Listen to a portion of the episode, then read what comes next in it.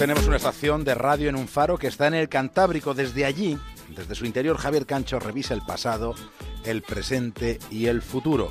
Así que lo siguiente en la brújula se llama Punta Norte y en el capítulo de hoy, el penúltimo santo grial de la arqueología.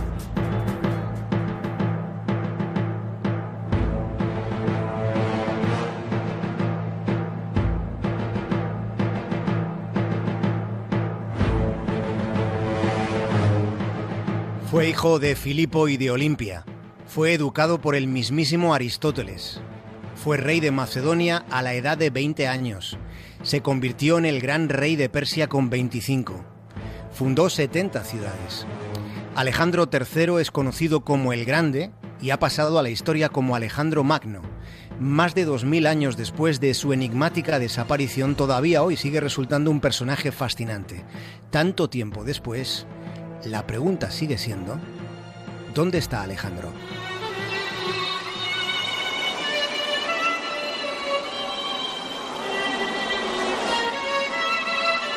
Se sabe que Alejandro murió en Babilonia en junio del 323 a.C. La cuestión es, ¿qué fue lo que sucedió? El Magno gobernaba un imperio que se extendía desde el Danubio en Europa hasta los picos nevados del Himalaya al norte de la India. Estaba a punto, a punto de cumplir 33 años y unos días antes de su muerte, fue a mediados de mayo, condujo una pequeña flota por los pantanos cerca del Éufrates, hacia el oeste de Babilonia. Su idea consistía en mejorar el sistema de canales que distribuía el agua desde el río y hasta las poblaciones próximas. En la última semana de mayo de hace 2400 años, Alejandro ya estaba de vuelta en una de las grandes metrópolis de su imperio. El gran proyecto que tenía encima de la mesa regia es decir, la próxima aventura en la que iba a embarcarse consistía en rodear la península arábiga navegándola con una flota de mil barcos. Pero algo sucedió el último día de aquel mes de mayo. Ese fue el primer indicio.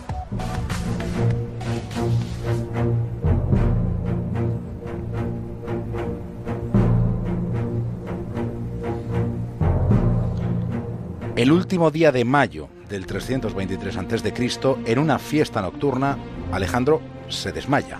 Sintió unos punzantes dolores en la espina dorsal y en las articulaciones. Durante la siguiente semana, el rey padeció ataques febriles intensos. Esos arrebatos descomunales le llevaban casi hasta el delirio por las noches mientras que remitían por el día, lo que le permitía seguir preparando con sus generales la expedición que hemos mencionado a Arabia. Sin embargo, los episodios de fiebre alta iban siendo cada vez más recurrentes. El 5 de junio fue la primera fecha en la que Alejandro también permaneció abatido en su lecho durante casi todo el día. El 7 de junio hubo un deterioro muy apreciable en la salud del joven monarca. En ese momento, y a pesar de la sensación de invulnerable que había sobre la figura de Alejandro Magno, en ese instante ya se tenía muy presente la gravedad de la situación. Ese día, él mismo dio órdenes a sus oficiales para que se reunieran en el patio de armas del palacio. El 9 de junio ya circulaban rumores entre sus tropas. Se decía que Alejandro Magno había muerto.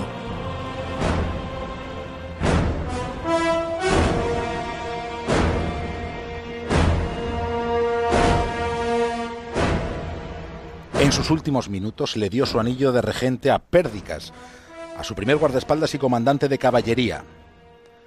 ¿A quién legas tu reino? le preguntaron. Y Alejandro respondió que al más fuerte.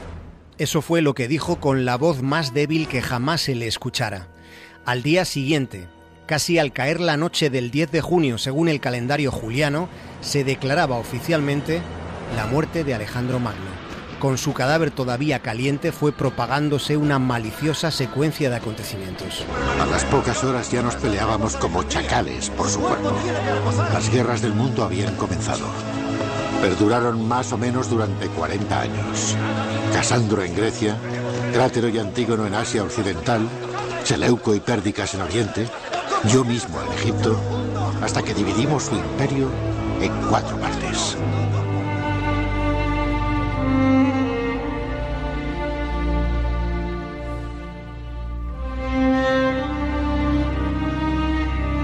Hubo una disputa por apropiarse del cuerpo de un muerto de un muerto que fue rey único en su época. Alejandro gobernó una parte considerable del mundo. Se extendió la creencia de que la nación que tuviera en su poder el cuerpo de Alejandro nunca sería conquistada. Por eso los griegos resolvieron que tenían que enviar el cadáver a Olimpia, a la madre de Alejandro, para que ella lo enterrara en el cementerio de los reyes macedonios. Se tardó casi un año en construir el catafalco para llevar el cuerpo de Alejandro de Babilonia a Grecia. Pero en ese trayecto, la comitiva fúnebre fue interceptada. La guerra encarnizada entre los sucesores de Alejandro Magno fragmentó el imperio, quedándose Ptolomeo la parte egipcia y probablemente, probablemente también el sepulcro más codiciado de la historia.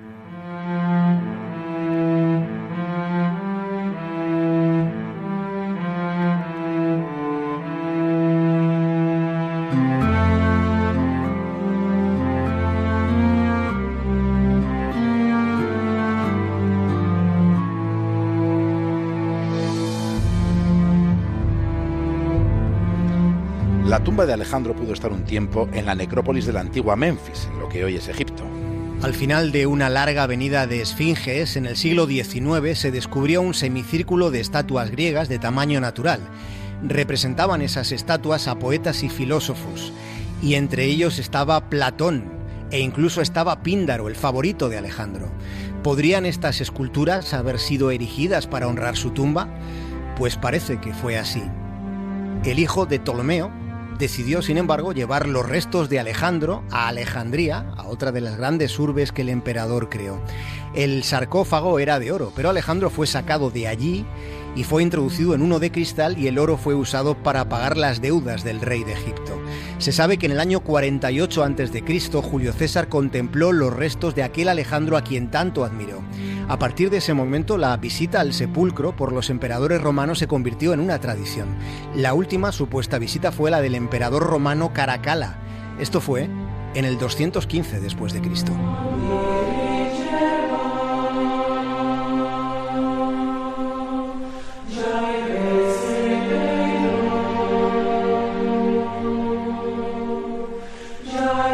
Sobrevino después la caída del Imperio Romano. Hubo un cataclismo sociológico, pero también geológico, con un enorme terremoto. El movimiento telúrico fue seguido de un tsunami gigantesco. En Alejandría hubo barcos que acabaron en los tejados. No puede descartarse que el mausoleo fuera destruido. Lo único claro es que ese es el momento de la historia en el que se pierde el rastro un rastro que no ha dejado de buscarse. El propio Napoleón en persona encabezó una expedición para encontrar la tumba de Alejandro. Aquello fue en el, en el 1798, pero el Gran Corso, en aquel año, también se volvió con las manos vacías. A día de hoy, lo único que hay, lo único que tenemos son teorías sobre uno de los grandes griales de la arqueología, uno de los que puede ser descubierto durante este siglo. Es la tumba perdida de Alejandro Magno, el legendario rey de Macedonia. Una de las hipótesis, una de las recientes hipótesis, sostiene incluso que el cuerpo de Alejandro fue robado y trasladado a Venecia.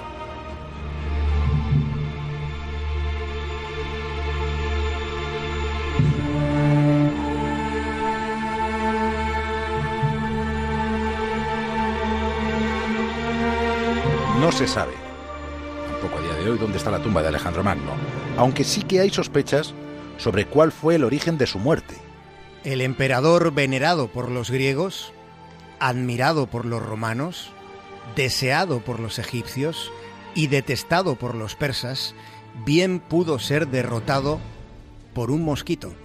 Los síntomas que precedieron a su muerte en aquellos días de mayo y junio de hace 2400 años, los síntomas descritos coinciden con los de la malaria un insignificante mosquito pudo fulminar a una de las personalidades más fabulosas que jamás haya existido.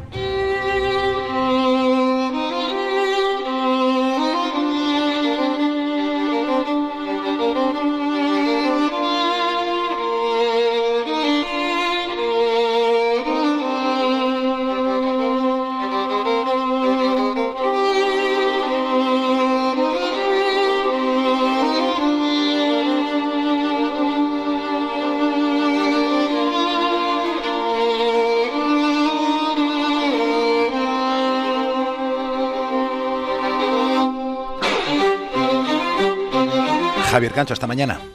Un abrazo, David.